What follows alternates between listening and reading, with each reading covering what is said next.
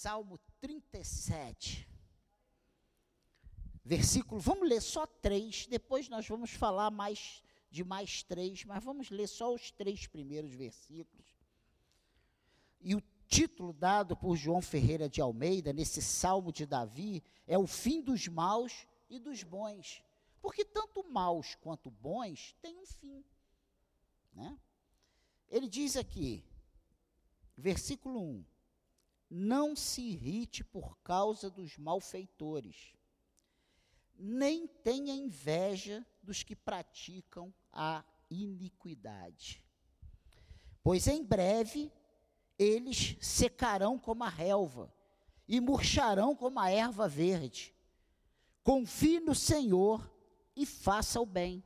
Habite na terra e alimente-se da verdade. Amém?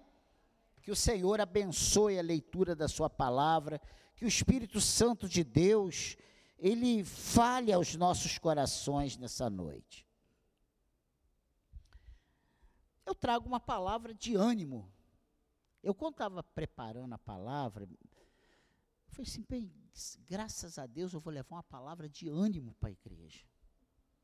E sempre que eu penso de trazer uma palavra de ânimo, ela vem uma palavra de exortação. Eu falo, Senhor, mas o desejo do meu coração é que você saia daqui hoje animado, que você saia de hoje, daqui hoje com a cabeça erguida, disposto a enfrentar os adversários, as barreiras, as lutas, as ondas que se levantam contra a tua vida, sabendo que você é mais do que vencedor em Cristo.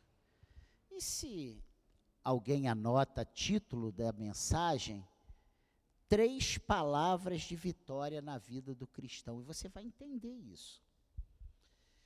Esse Salmo 37, ele é maravilhoso, ele fala muito forte ao coração por vários ensinos e palavras que parecem estarem sendo ditas pela primeira vez, né? Se você vê aqui, não te irrite por causa dos malfeitores. Parece que tem alguém aqui falando no meu ouvido. Não, Daniel, não se irrite por causa dos malfeitores. E parece que está falando assim, Daniel, nem tem inveja dos que praticam a iniquidade. Porque às vezes a gente trabalha, a gente corre, a gente luta, a gente vai aqui, vai ali. E parece que a gente está dando murro em ponta de faca. Né? E a gente vê as pessoas que não temem a Deus, o cara é do mal, ele faz isso aqui, ó, é um pacote de dinheiro que cai na mão dele, ele faz outra coisa e tudo acontece bem, ele vê, é, sabe? E aí você fica aqui, a palavra de Deus é muito clara, parece que ele está falando coisas muito atuais, e são atuais, porque a palavra de Deus ela se renova a cada manhã, né? E esse Salmo 37 não é diferente. Eu creio que esse salmo é atual para todos os servos do Senhor. E esse título dado por João Ferreira de Almeida é muito interessante. O fim dos maus e dos bons. Porque a gente acha que só os maus deveriam ter fim, mas os bons também têm fim. Quantas vezes somos pegos pensando, como pode? Ou por que não comigo? Poxa, eu que te sirvo, Senhor. Eu que te amo, eu que te temo, eu que te honro. Isso acontece só comigo? Ou acontece contigo também?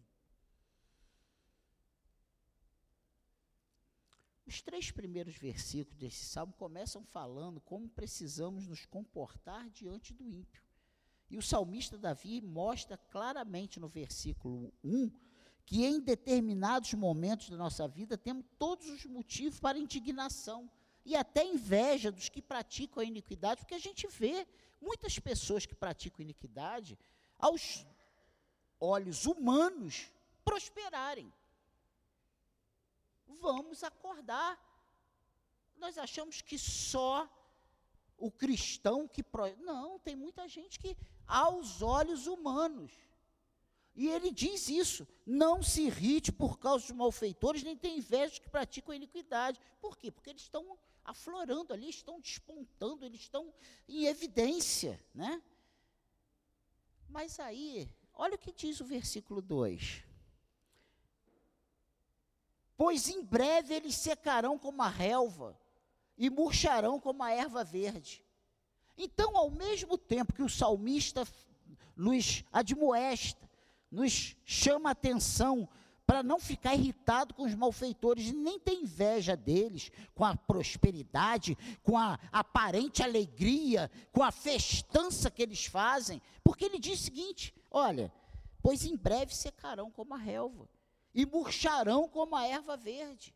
Ou seja, essa aparente alegria, essa aparente prosperidade, esse aparente evidência que eles estão mostrando ali, sabe, diante dos nossos olhos, e muitas vezes causam mal-estar em nós, como causou em Asaf, o salmista, o, o, o sacerdote. Ele vê o ímpio prosperando nas suas casas muito bem planejadas e ele passando necessidade, sem ter o que levar para, os, para o alimento dos filhos. E aí o coração, ele diz no salmo que pés, os pés dele quase resvalaram por causa desse contraste. Só que aí Davi vem dizendo o seguinte: pois em breve eles secarão como a relva e murcharão como a erva verde. O salmista está advertindo o seguinte: tudo isso que aparentemente aos olhos é muito grande, é muito bom, é prosperidade, isso é passageiro. E o que Deus tem para nós é eterno. E às vezes é difícil da gente, né? E no versículo 3, ele explica: confie no Senhor e faça o bem, habite na terra e alimente-se da verdade. Olha que, que coisa tremenda. Ele explica como precisa ser o nosso posicionamento diante dessas pessoas. Nós não temos que ter inveja. Nós não temos que ficar, eh, como é que pode, questionando. Nós temos que viver como a palavra nos manda.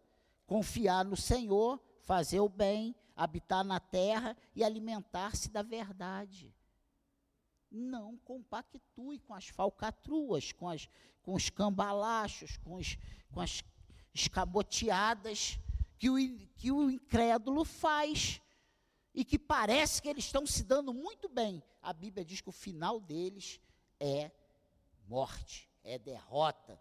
Eles vão secar como a relva e murchar como a erva verde. Amém, igreja? Então, isso aqui é só uma introdução aquilo que Deus colocou no meu coração, usando apenas os versículos 4 e 5. Eu usei o primeiro, o segundo e o terceiro como uma introdução, porque agora que nós vamos entrar nos versículos e na, no tema, na palavra que Deus colocou no meu coração para nós nessa noite. Olha o que diz o versículo 4. Agrade-se do Senhor e Ele satisfará os desejos do seu coração. Entregue o seu caminho ao Senhor, confia nele e o mais Ele fará. Olha que coisa tremenda. E é em cima desses dois versículos que nós vamos ver essa palavra dessa noite. Três palavras de vitória na vida do cristão, extraída desses dois versículos. E a primeira é: agrade-se.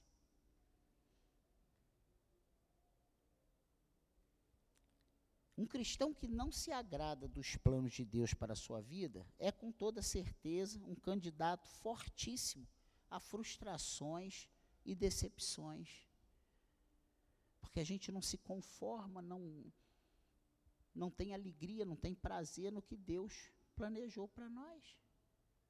E o salmista está dizendo: agrade-se do Senhor. Agrade-se. Davi, inspirado por Deus, faz essa declaração para, os, para nosso ensino ainda nos dias de hoje. Agrade-se do Senhor. Você quer ver coisas grandes na sua vida? Você quer vitórias? Agrade-se do Senhor. Agrade-se do Senhor. Nós queremos muitas vezes as vitórias, mas não queremos fazer o que Deus quer que a gente faça. A gente quer a vitória, mas vivendo da nossa maneira. E se somos servos do Senhor, Ele é o nosso Senhor, é o nosso dono, nós só vamos ser abençoados por Ele Entenda isso. Abençoado. Se nós nos agradarmos dos seus planos. Se nós vivermos em guerra, se nós vivermos em litígio com ele, ele querendo que a gente vá para a direita, a gente querendo ir para a esquerda, ele querendo que a gente ande para frente, a gente dando passos para trás, como nós vamos ter a aprovação do Senhor? Amém, igreja? Parece que Davi está atrás das portas dos gabinetes pastorais, escutando atentamente as queixas feitas por muitos crentes que insistem por lutar com Deus. Não lute com Deus. Não lute com Deus. Agrade-se do Senhor. Nós não vamos mudar a vontade de Deus lutando contra Ele. Não vamos mudar. Se você tem lutado com Deus, se você tem vivido inconformado com Deus, porque as coisas não estão acontecendo, agrade-se do Senhor. Agrade-se do Senhor. Não adianta lutar. Não adianta bater pé. Não adianta dizer que está inconformado, eu faço tudo certo, eu vou para a igreja, eu, eu participo, eu ajudo, eu trabalho, eu leio a Bíblia, eu oro, eu vou. Isso não é o suficiente. Você precisa lá no teu coração se agradar do Senhor. Ele diz mais: agrade-se do Senhor e ele satisfará os desejos do seu coração. Parece que é só a visão do pai, né, que tem o filho, e o filho é muito obediente, tudo que o pai manda, o filho faz, e o pai dá uma ordem, o filho obedece. Quando esse filho precisa de alguma coisa, não, vamos mudar.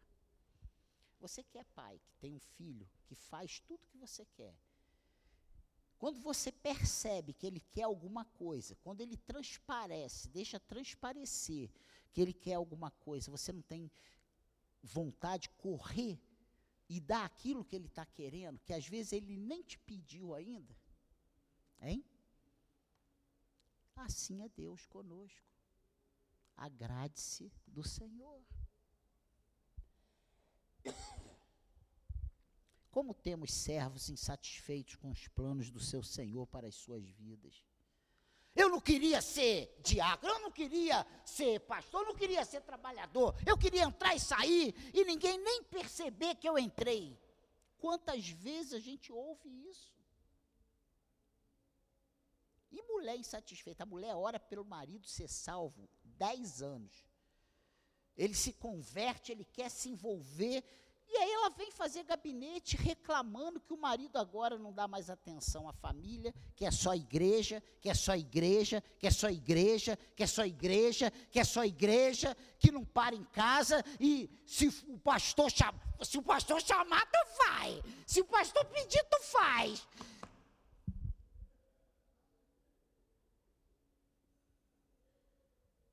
É realidade.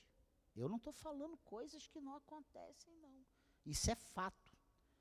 Aí eu falo, mas você não queria a salvação desse homem? Eu já falei isso para uma pessoa, mas você orou tanto para ele ser salvo e agora você está querendo colocar ele no inferno de novo? Está querendo tirar ele da igreja? Ai, pastor, mas está demais. Ele não tem, tem que ser moderado, equilibrado. Nós somos difíceis. Como temos servos que, sem dar conta, fazem planos totalmente opostos ao do seu Deus. Ai, estou doido para Deus me abençoar, eu prosperar, porque eu vou comprar uma casa de praia. Todo, toda sexta-feira eu vou subir depois do trabalho e só volto na segunda-feira direto para o trabalho. É isso que Deus quer para a tua vida?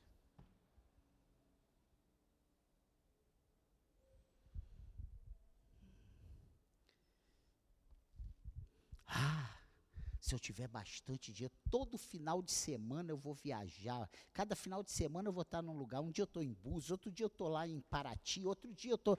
Ah, É isso que Deus quer para você? E eu não tenho nada contra, ninguém gosta mais de viajar do que eu adoro viajar.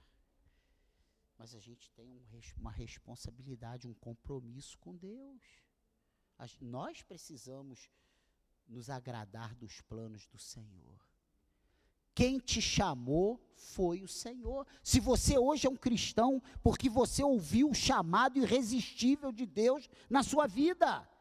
Não foi você que escolheu Deus, foi Ele que te escolheu. Acorda para isso, gente. Você foi escolhido por Deus. Foi Ele que te chamou, foi Ele que te libertou, foi Ele que tirou do tremendal de lamas e firmou teus pés sobre a rocha. Não foi você que, ah, eu hoje acordei, acordei inspirado e eu vou escolher o Senhor. Não. Amém, igreja. É só tu analisar como foi que você chegou na casa do Senhor, como você teve esse contato com a igreja de Cristo. Uns estão pela dor, Outros porque se, ah, eu, sei lá, estava desgostoso e acabei entrando lá e fui gostando. Gente, a gente. Ah, eu fui convidado pelo meu pai, meu marido, meu irmão, meu primo, meu amigo. Isso é só desculpas, é só instrumentos que Deus usa para te trazer para onde Ele quer. Amém, igreja? Cuidado, pois a insatisfação o desagrado aos projetos de Deus pode impedir que os desejos do seu coração sejam satisfeitos. Vire a chave no seu coração, pare de querer fazer a sua vontade, se renda à vontade de Deus. Agrade-se do Senhor, Ele tem o melhor para a sua vida, sua família, seus projetos. Você acredita nisso? Diga amém. Segundo, a segunda palavra para a nossa vitória a primeira é agrade-se do Senhor, agrade-se. Se renda. Fala, Senhor, que não seja feita a minha vontade, mas a tua vontade na minha vida. A segunda palavra nesse salmo está aqui, ó, no versículo 5. Entregue o seu caminho ao Senhor. Olha só. Entregue. Entregue. Pare de querer ser o senhor da sua vida.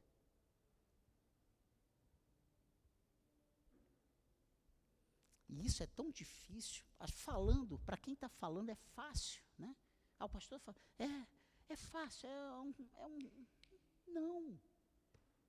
Precisa virar uma chave na nossa cabeça. O Senhor da sua vida é Jesus Cristo. Amém, igreja? Entregue. Rendição. Entregar significa não ter mais o direito de interpor, ou seja, surgir como obstáculo à vontade do seu Deus, do seu Senhor. Nós precisamos, nesses dias, de mais entrega. Os servos atuais estão muito mais para senhores do que outra coisa. Não, eu só vou. Não, eu não estou afim. Eu não quero mais. Ah, não é o que a gente quer. É o que o Senhor quer. Eu não quero mais cantar, eu não quero mais tocar, eu não quero mais me envolver, eu não quero mais fazer isso. Como se nós tivéssemos esse direito, nós não temos. O preço foi pago lá na cruz. O preço foi pago na cruz. Jesus derramou o seu sangue por mim e por você. Se a gente não entender isso, a chave não vira. A chave não vira. Queremos ser servos, mas não queremos a entrega do caminho ao Senhor. Por isso, pois isso significa não poder intervir no curso dele. Nós queremos estar na igreja, mas nós não queremos perder o domínio da nossa vida. Eu só dou o passo que eu quero. A gente tem que dar o passo que Jesus quer que a gente dê. O que o Senhor tem te pedido? O que o Senhor tem te pedido? O que você tem relutado para não fazer? O que Deus tem te pedido. Ele te trouxe aqui nessa noite para você ouvir essa palavra.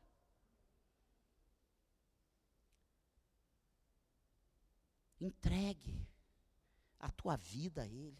Entregue os teus sentimentos a Ele. Entregue o teu coração a Ele. Entregue, entregue os seus projetos a Ele. Deixe que Ele governe a sua vida. Eu vou te confessar. Eu tem muita coisa que eu queria fazer diferente da que eu faço. Tem.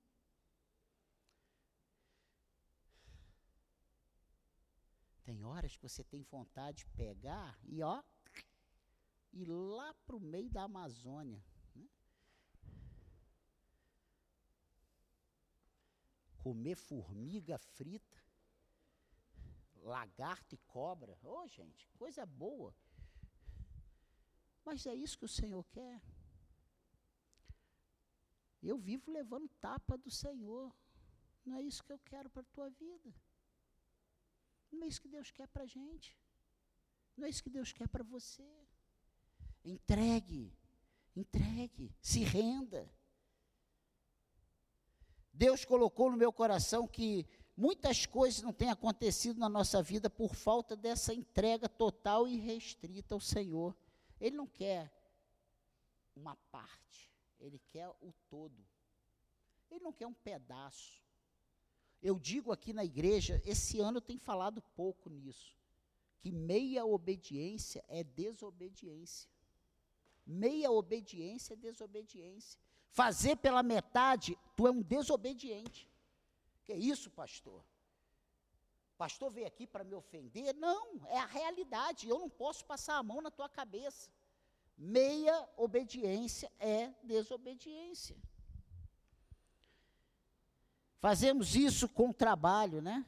Com o cônjuge, até com os filhos. Menos com Deus. Essa entrega, né? Tem pessoa que casa, é o marido ou a esposa, e quando tem um filho, então, meu Deus, ele vira um bezerro de ouro. Kiane, Kiane, não faça do seu filho um bezerro de ouro. Ele é servo do Senhor, é bênção. A Bíblia diz que é flecha na aljava. Mas o filho não está acima do marido. O filho não está acima da esposa. Ó, a minha filha mais nova, a mais velha, está ali do lado da mãe. Mas a mais nova casou dia 3 de dezembro e dia 15 eu já sabia que ela ia para Jundiaí. Meu irmão casou, apareceu o primeiro que disse: Eu caso contigo, ó.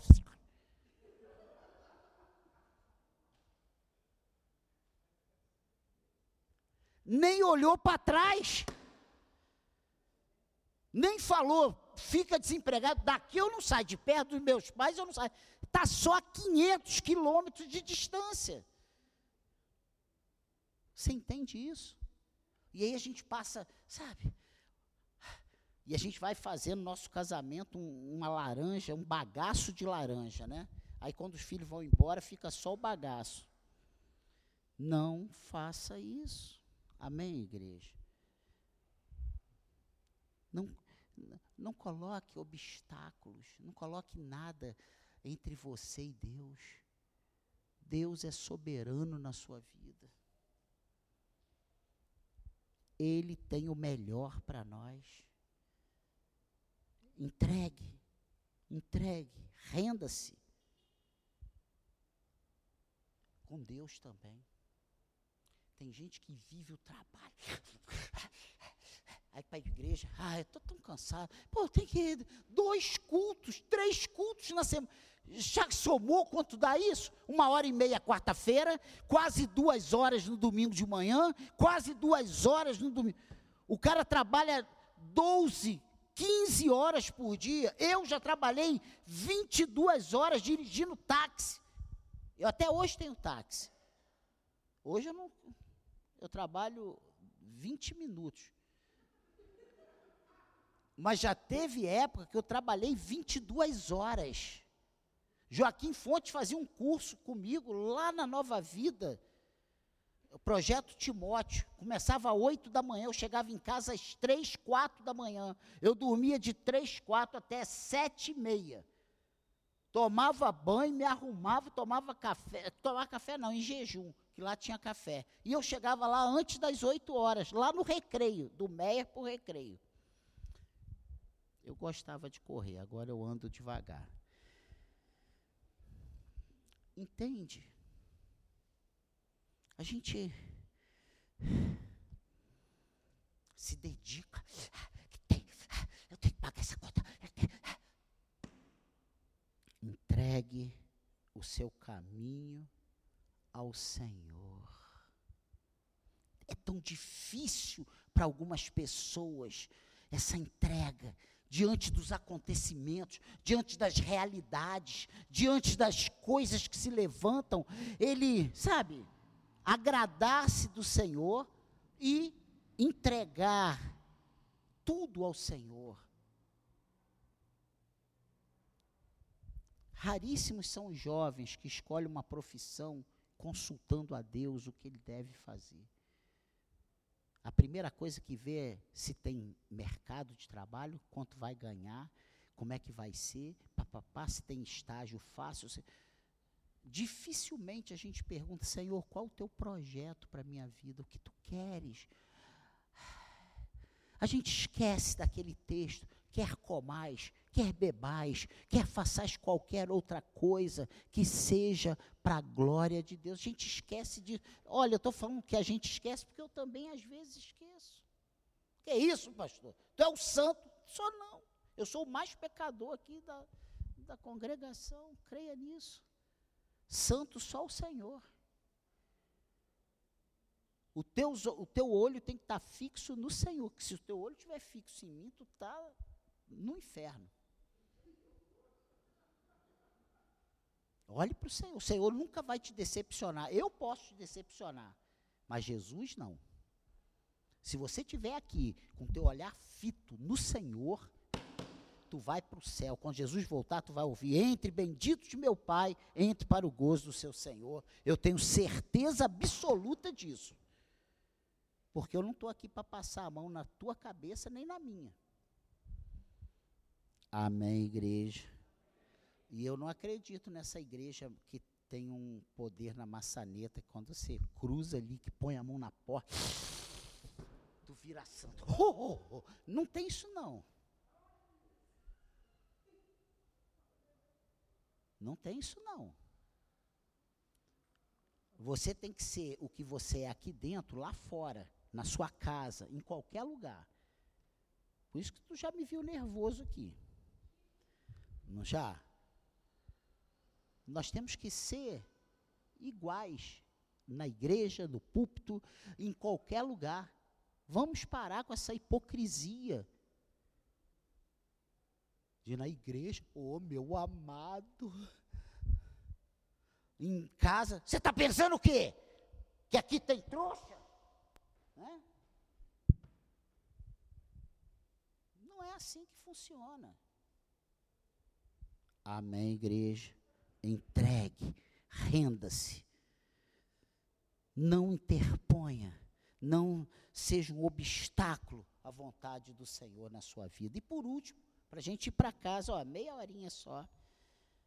Está aqui no versículo 5. Entregue o seu caminho ao Senhor confia, confie nele, e o mais ele fará. Olha só, a terceira palavra que nos dá vitória é confiar, confie. Tem faltado confiança na soberania do nosso Deus. Nós estamos dentro da igreja nós acreditamos que Ele veio para nos salvar, mas nós não acreditamos que Ele veio para nos curar, que Ele veio para nos dar paz, que Ele veio para nos abrir as portas, nos dar o sustento, o alimento, a paz, a alegria. Nós achamos que estamos com Ele, Ele é maravilhoso para nós, mas Ele não vai se importar com esse problema tão banal. Quando Deus te chamou, Ele chamou para cuidar de você em todas as áreas. Essa é uma realidade. O nosso Deus é o Deus que nos que cuida nos detalhes. Que é isso, pastor? Quem fala isso não sou eu não. É ele. Ele não falou? Se os pardais são cuidados e alimentados pelo Senhor, se os lírios do campo são vestidos pelo Senhor, quanto mais vocês, homens de pequena fé, não é isso que ele fala?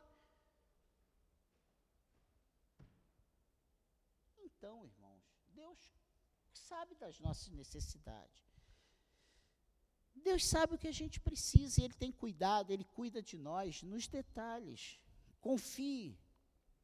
Tem faltado confiança na soberania do nosso Deus. E se você conversar com a minha família, você vai ver o seguinte: meu Deus, desde que eu conheço Daniel, a Cláudia me conhece desde que eu tinha 18 anos, eu estou com 61. Então é só tu fazer os cálculos aí há quantos anos.